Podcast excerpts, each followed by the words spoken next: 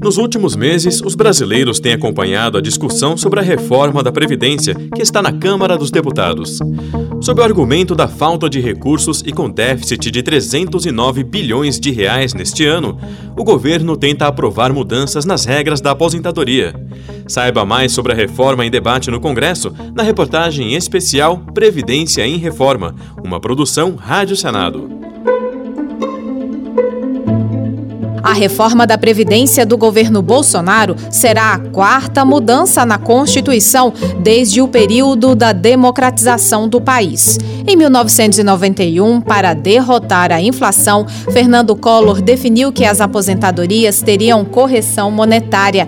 A partir de Fernando Henrique Cardoso, em 1998, passou a valer o tempo de contribuição de 30 e 35 anos para mulheres e homens, respectivamente, e não mais o de serviço. A partir de então, o valor dos benefícios seria calculado com base no fator previdenciário. Já o governo de Lula focou a reforma nos servidores públicos ao estabelecer um teto de aposentadoria e acabar com o recebimento do salário integral da ativa, a chamada paridade. Além disso, pensionistas e inativos também começaram a pagar a contribuição previdenciária. Em 2015, foi a vez de Dilma Rousseff. Para receberem o valor integral, os trabalhadores passaram a ter que se aposentar mais tarde. É a chamada Fórmula 8595, que é a soma da idade e do tempo de contribuição. Esse cálculo substituiu o fator previdenciário, que reduzia o benefício. Esta regra tem um gatilho de aumento até chegar a 90 a 100 em 2027. Este ano, por exemplo, as mulheres precisariam ter 56 anos de idade e 30 de contribuição para garantir a aposentadoria, e os homens, 61 de idade e 35 de recolhimento. Em 2016, Michel Temer tentou aprovar uma nova reforma da Previdência, mas os pedidos de impeachment contra ele e a intervenção federal no Rio de Janeiro inviabilizaram a votação da proposta. Em fevereiro deste ano, o presidente Jair Bolsonaro veio pessoalmente ao Congresso Nacional entregar a proposta de reforma da Previdência.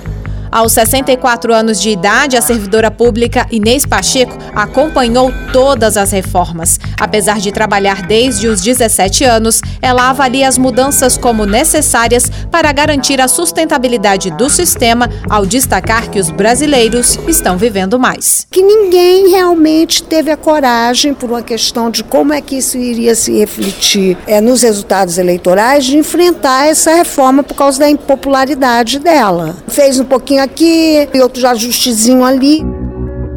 Desde os 18 anos, Luiz Dias trabalha pesado. Como pedreiro, não consegue emprego com carteira assinada. Ele revelou que não acompanha a discussão da reforma da Previdência, mas se queixou de todo o novo presidente fazer mudanças para aumentar a idade da aposentadoria. Cada um presidente entra, muda, né? Aí cada coisa ficando mais distante, vai ficando mais preocupado, né? A gente trabalha, trabalha, trabalha e a gente não consegue nada. A gente tem de velhice, né? A gente morre cedo e a aposentadoria não resolve nada. Dos 14 aos 22 anos de idade, o porteiro Leandro Reis trabalhou sem recolher o INSS. Contando com 17 anos de contribuição aos 39 anos, não esconde a contrariedade de trabalhar por mais 26 anos para se aposentar aos 65 se não houver outra mudança. Até mesmo o nosso presidente aposentou-se, se eu não me engano, com 30 e, um, 30 e poucos anos, né? E assim é um dos principais militantes por essa causa agora no momento. E quando eu voltei no, no presidente, ele não, não, não, abordava essa situação. Depois que ele se tornou presidente, passou-se a, a discutir ferravelmente aí esse tema. Então, também me causou um certo constrangimento, um certo é, desconforto. Em defesa da reforma, o governo argumenta que as mudanças vão acabar com privilégios e garantir o pagamento de quem está aposentado e daqueles que vão parar de trabalhar nas próximas décadas. O secretário de Previdência do Ministério da Economia, Leonardo Rolim, diz que as regras propostas não vão atingir a maioria dos trabalhadores que não conseguem anos seguidos de carteira assinada, nem aqueles que não pagaram nada para o INSS. O nosso sistema previdenciário ele tira milhões de famílias da pobreza ao garantir um benefício mínimo do salário mínimo que está sendo mantido, ao garantir uma previdência rural, o BPC, que também estão sendo mantidos. Por outro lado, 47% da renda previdenciária brasileira vai para os 15% mais ricos. Na próxima parte da reportagem especial Previdência em Reforma, você vai conhecer as principais mudanças propostas pelo governo nas regras de aposentadoria. Entre as principais mudanças na reforma da Previdência de Bolsonaro estão a idade mínima de aposentadoria e a redução dos benefícios e da pensão por morte. A equipe econômica também aprovou a proposta para diminuir o número de trabalhadores com direito ao abono PIS-PASEP.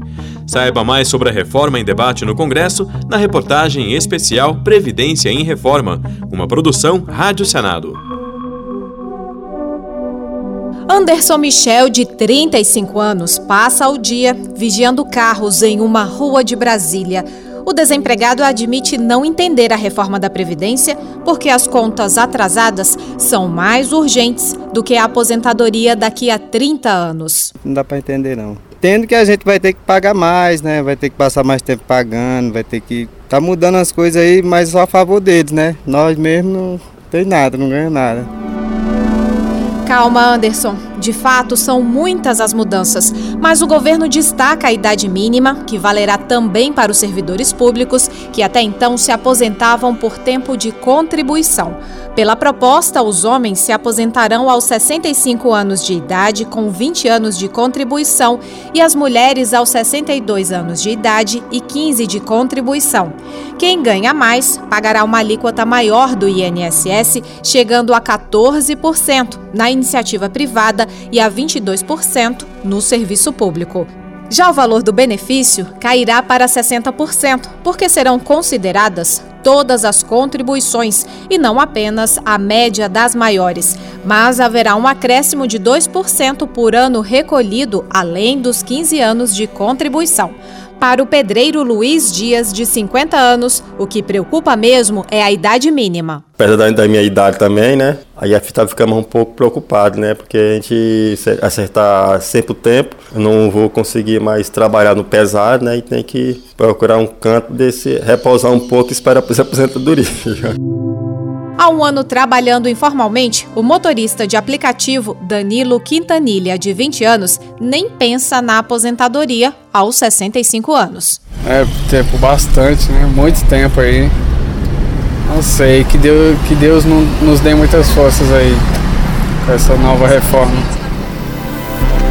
O secretário de Previdência, Leonardo Rolim, explicou que haverá regras de transição para quem está perto de se aposentar, mas negou que a reforma prejudique os trabalhadores mais suscetíveis ao desemprego e à informalidade trabalhador de baixa renda não é afetado por essa mudança de regra, porque ele vai receber ali o salário mínimo. Para esses, não muda praticamente nada. A regra de cálculo para ele independe porque ele vai ter a, a, garantia do salário mínimo. A idade deles de aposentadoria já é praticamente essa que está na PEC.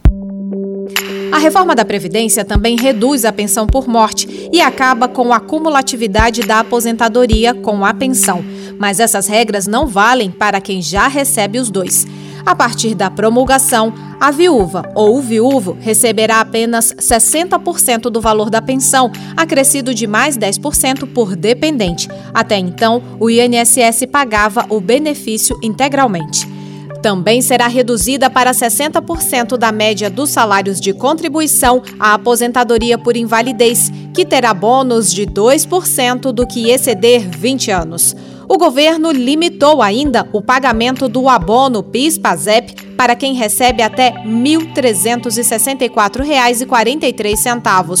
Hoje tem direito a um salário mínimo extra quem ganha até dois salários. Para o secretário de Previdência, Leonardo Rolim, esse ajuste vai ajudar quem de fato precisa. Hoje, quem ganha dois salários mínimos ganha mais de seis vezes o que ganhava quem ganha dois salários mínimos quando foi criado o abono. Naquela época, o salário mínimo era muito baixo. O objetivo era dar um complemento de renda para essas pessoas. No momento em que você vai dar uma política assistencial, você tem que focar naquelas pessoas que mais precisam. Mas a reforma da Previdência não incluiu os militares. Bolsonaro tratou num projeto de lei e não na Constituição as regras de aposentadoria das Forças Armadas. Ao contrário dos civis, os militares contarão com a integralidade e com a paridade, ou seja, receberão o mesmo salário de quem está na ativa, incluindo os reajustes. Diante de críticas quanto à brandura para os militares, o governo aumentou a contribuição de 7,5% para 10,5% e o tempo de serviço de 30 para 35 anos. Para o especialista em previdência Pedro Fernando Neri, o tratamento especial aos militares derruba o argumento do governo do fim dos privilégios. Então é uma fragilidade no discurso do governo de combate a privilégios, de que todos estão na reforma da Previdência, ou ainda de que todos vão estar sujeitos ao teto do INSS após a reforma, porque isso não vai ser verdade ainda para os militares das Forças Armadas. Mas por que o governo decidiu fazer uma reforma da Previdência? Você conhecerá a justificativa oficial na próxima parte da reportagem especial Previdência em Reforma. Sob o argumento da falta de recursos e com déficit de 315 bilhões de reais neste ano, o governo argumenta ser necessária a aprovação de mudanças nas regras da aposentadoria. Mas especialistas alertam que a reforma da Previdência não será suficiente para acabar com a crise econômica, que já deixou mais de 12 milhões de desempregados. Saiba mais sobre a reforma em debate no Congresso na reportagem especial Previdência em Reforma, uma produção Rádio Senado. Com as regras atuais, o pagamento das aposentadorias deixará um rombo superior a 300 bilhões de reais neste ano. Hoje, as despesas com aposentadorias, pensões e benefícios representam 14% de toda a riqueza produzida no país. E os gastos deverão aumentar em consequência do envelhecimento da população e da redução do número de empregos formais. Se aprovada a versão atual da reforma da Previdência, o governo estima uma economia de 900 bilhões de reais em 10 anos, contra 1 trilhão e 200 bilhões de reais da proposta inicial. Mas o desempregado Anderson Michel questiona as contas do governo sobre o rombo no INSS. Eu não acredito nesses argumentos deles aí, não. Eu acho que isso aí é só lábia deles mesmo. Isso aí não, eu não acredito, não, nisso aí não. Ao citar estudos da Instituição Fiscal Independente, o diretor executivo da IFE, Felipe Salto, diz que as mudanças são necessárias para o governo reduzir o endividamento público e garantir o pagamento das aposentadorias futuras é mais do que urgente você fazer alguma reforma. Pode-se discordar desse ou daquele ponto da reforma, essa é a razão central, é a questão fiscal. Mas também há uma razão não menos importante que é você dar sustentabilidade para o sistema, para que a gente possa garantir que o Estado continue tendo capacidade de pagar esses benefícios previdenciários e essas pensões ao longo das próximas décadas. A equipe econômica sustenta que sem a reforma da Previdência não vai demorar muito para o Brasil passar pela mesma situação da Grécia e de Portugal. Endividado em 2000, numa crise econômica, o governo grego teve que fazer quatro reformas sucessivas para aumentar a idade da aposentadoria, reduzir o valor dos benefícios quase pela metade e até extinguir o 13º salário. O especialista em previdência, Pedro Fernando Neri, concorda que são elevados os riscos de o Brasil vivenciar a situação da Grécia sem a aprovação das mudanças nas regras de aposentadoria. Eu acho que isso já é uma situação parecida com de uma Grécia ou de, de Portugal, e a gente caminharia para uma situação parecida é, para o conjunto do país. Aqui no Brasil, provavelmente esse ajuste seria feito com algum tipo de hiperinflação, então provavelmente o ajuste ali seria o corte da renda de todos os brasileiros para que o governo conseguisse honrar a sua capacidade de, de arcar com seus compromissos. Desde a votação na Câmara dos Deputados, a oposição questiona o rombo nas contas do INSS. Entre as alternativas à reforma estão a cobrança dos devedores e a taxação das grandes fortunas, como citou o senador Paulo Rocha, do PT do Pará. O nosso papel é exatamente de resgatar essa previdência, a previdência com concepção não só pública, mas é de solidariedade, de ter o aspecto social de distribuição de renda. Essa que está aí, ela só ataca os interesses dos trabalhadores, do pobre, das mulheres, do funcionalismo público. Ela não sobe no andar de cima.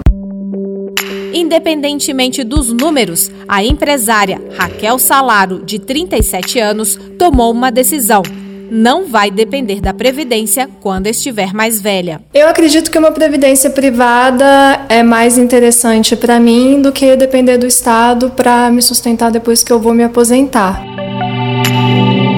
sendo atingida pela quarta reforma da Previdência, a servidora pública Inês Pacheco, de 64 anos, se ressente por não ter estimulado os filhos de 39 e 41 anos de idade, que são autônomos, a pagarem a própria Previdência. Quem sabe uma hora dessa, quando eu conseguir respirar melhor, eu até tomo a iniciativa de pagar uma um INSS para ele ter um, um, amparo, né? Durante a minha vida não, não foi muito um assunto ventilado, quer dizer, a gente não tem essa cultura. Você espera tudo muito do Estado.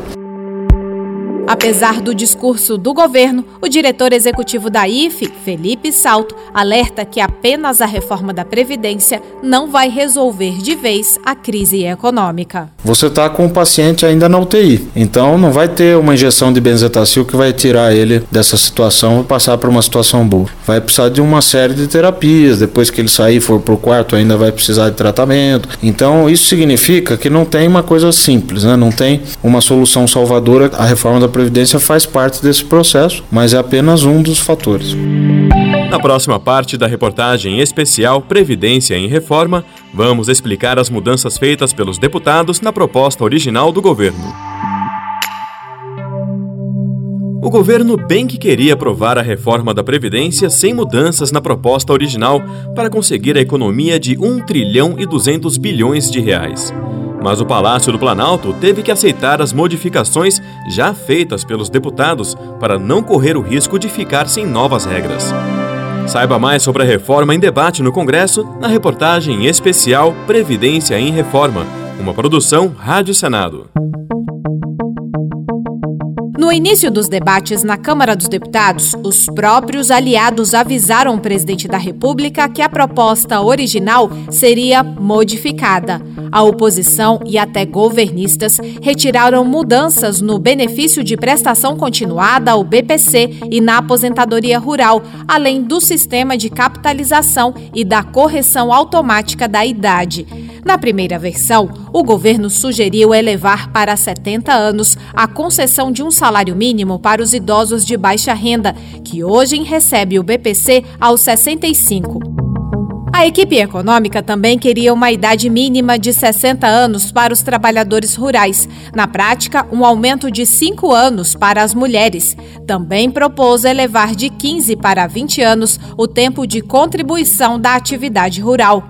Sempre atento aos números, o diretor executivo da instituição fiscal independente, Felipe Salto, admitiu que essas mudanças não comprometeram a reforma da Previdência porque o impacto será de 3 bilhões de reais em 10 anos. Agora, quem não consegue atingir esses 20 anos é justamente o pessoal que aposenta por idade, é, que são pessoas mais pobres, né, que se aposentam com salário mínimo e têm dificuldades de comprovar esses 15 anos. Então, a meu ver, foi uma mudança positiva. O efeito fiscal é pequeno, governo também saiu derrotado na criação de um sistema de capitalização em que cada pessoa contribuiria para um fundo público e privado.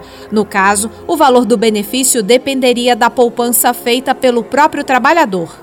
Para o secretário de Previdência, Leonardo Rolim, uma das mudanças mais sentidas foi a retirada do gatilho, que previa um aumento automático da idade mínima a partir de 2024, com base nos dados do IBGE sobre expectativa de sobrevida. A ideia do gatilho era muito importante para tornar o nosso sistema autoajustável às mudanças demográficas. Sem o gatilho, a gente vai precisar, dentro de algum tempo, de revisitar a questão das idades de aposentadoria. Os deputados também impediram a tentativa do governo de aprovar futuras mudanças na Previdência por projeto de lei, com votação com maioria simples e em um único turno. Hoje, as regras estão na Constituição.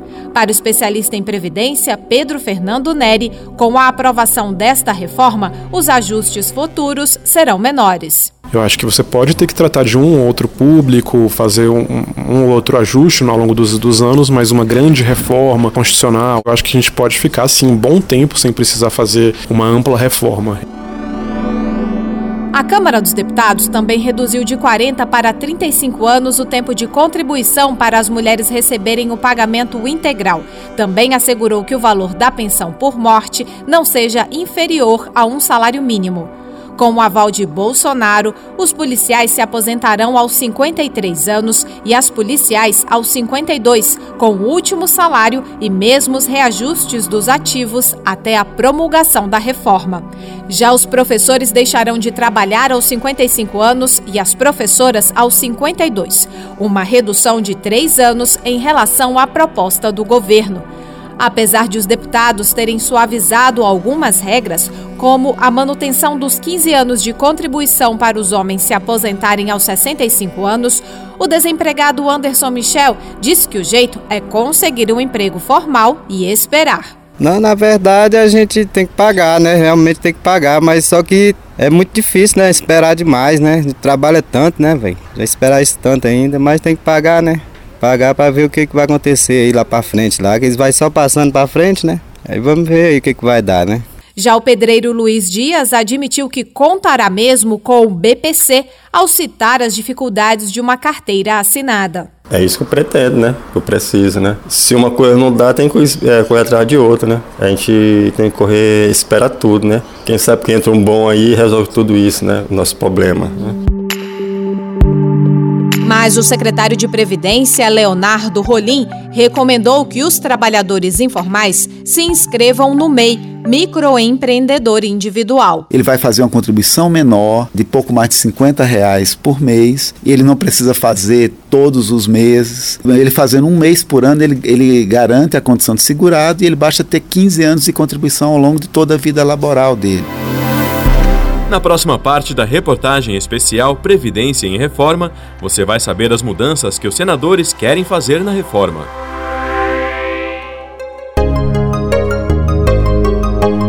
Depois de aprovada pela Câmara dos Deputados, a reforma da Previdência será discutida e votada pelo Senado. Um grupo de senadores quer estender as novas regras de aposentadoria para estados e municípios, mas numa proposta paralela. Já a oposição promete alterar a PEC. Saiba mais sobre a reforma em debate no Congresso na reportagem em especial Previdência em Reforma, uma produção Rádio Senado. No calendário do líder do governo, senador Fernando Bezerra Coelho, do MDB de Pernambuco, a reforma da Previdência será votada em menos de dois meses no Senado. Nós trabalhamos com um prazo de 45 dias a partir da chegada da reforma da Previdência aqui no Senado. A nossa expectativa é que a gente possa concluir a votação em dois turnos no Senado Federal até aproximadamente o dia 20 de setembro. Mas se depender da oposição, nem o prazo, nem a integridade da reforma da Previdência serão mantidos como antecipou o líder do PDT, senador Everton do Maranhão. Ela já é uma reforma antipovo, porque na verdade não é uma reforma de um sistema previdenciário. Ela é uma grande economia que estão fazendo através do povo, do menor, do trabalhador. Para garantir a entrada em vigor das novas regras ainda neste ano, o relator, senador Tasso Gereissati, do PSDB do Ceará, já articula deixar para uma PEC paralela eventuais mudanças. Uma delas seria a inclusão de estados e municípios na reforma. Os deputados retiraram servidores públicos estaduais e municipais da proposta alegando que os próprios estados já estão com dificuldades de pagar os aposentados, Tasso Gereissati decidiu apresentar outra proposição para ser discutida em paralelo à reforma da Previdência. Estamos trabalhando com a hipótese de se fazer uma espécie de uma PEC paralela para que não, não atrase a aprovação do, do coração do projeto e incluir estados e municípios para que a reforma fique realmente completa. Ao chegar ao Senado, a reforma da Previdência será analisada pela Comissão de Constituição e Justiça.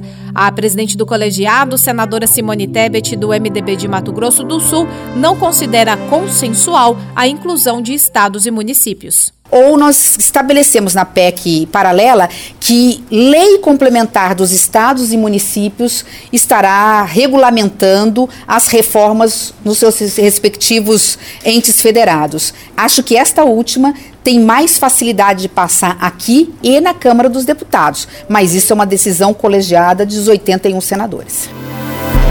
Um grupo de governadores, por sua vez, já se mobiliza para convencer o Senado a estender para estados e municípios as mesmas regras de aposentadoria. Um dos defensores é o do Distrito Federal, Ibanês Rocha. Confiamos muito no trabalho dos senadores. Nós sabemos da dificuldade que diversos estados da federação terão de aprovar as suas reformas caso isso tenha que ocorrer de forma fatiada. Isso vai fazer com que o país não volte a ter o desenvolvimento necessário em todas as regiões. Mas até aliados têm dúvidas quanto à inclusão de estados e municípios. Marcos Rogério, do Democratas de Rondônia, acredita que o Senado deverá se limitar a aprovar que a reforma da Previdência para os servidores públicos estaduais e municipais seja opcional. Estados mais longevos, com problemas mais graves, farão uma reforma dentro da sua necessidade. Estados onde ela não represente um problema atual, faz uma reforma mais moderada. Talvez a melhor solução fosse realmente exigir que os próprios estados e municípios fizessem suas reformas. Ao citar a situação dos governos do Rio Grande do Sul, Rio de Janeiro, Minas Gerais e Rio Grande do Norte, o diretor executivo da Instituição Fiscal Independente, Felipe Salto, considera necessária a inclusão de estados e municípios na reforma. Ele lembrou que a União tem como bancar os benefícios do INSS, enquanto governadores e prefeitos terão que continuar atrasando e parcelando o pagamento dos aposentados. A União tem uma dívida crescente, só que ela consegue financiar o déficit dela emitindo títulos públicos novos. Os governadores e os prefeitos não têm essa possibilidade. Eles dependem das transferências da União. O relator, senador Tasso Gereissati, do PSDB do Ceará, que acompanhou todo o debate na Câmara dos Deputados, avalia que o Senado não deverá se estender na votação da reforma. Nós estamos prontos, já estamos discutindo. Então nós estamos prontos para assim que chegar aqui a gente disparar o nosso processo com a maior rapidez. Ao chegar ao Senado, a reforma da Previdência será discutida e votada na Comissão de Constituição e Justiça e depois encaminhada para o plenário do Senado, onde precisa ser aprovada em dois turnos por no mínimo 49 votos em cada uma das votações. Produção, reportagem e locução Érica Christian. Trabalhos técnicos de André Menezes. Você ouviu a reportagem especial Previdência em Reforma que explicou as mudanças nas regras de aposentadoria e como serão votadas no Senado. E você pode escutá-la novamente na íntegra no site da Rádio Senado, www.senado.leg.br/rádio.